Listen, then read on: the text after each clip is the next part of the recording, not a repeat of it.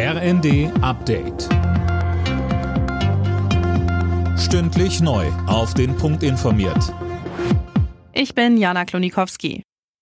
Die Hitzewelle über Europa hat auch weite Teile Deutschlands erfasst. Die befürchteten Rekordwerte von über 38 Grad blieben bisher jedoch aus. Einzelheiten von Nanju Kuhlmann.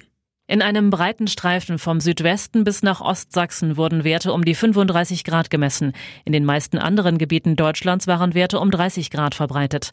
Nur in den Küstenregionen und höher gelegenen Gebieten blieb es kühler. In Erfte in Schleswig-Holstein waren es nur 20,2 Grad.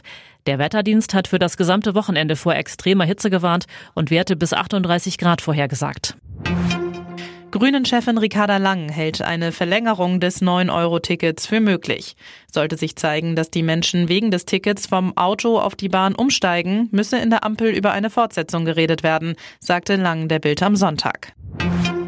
Die AfD hat eine neue Führungsspitze. Parteichef Tino Kruppalla ist auf dem Bundesparteitag im sächsischen Riesa knapp wiedergewählt worden und bleibt zwei weitere Jahre im Amt. Neu mit dabei ist Co-Fraktionschefin Alice Weidel. Sie räumte ein, dass die AfD schon einmal komfortablere Zeiten erlebt habe.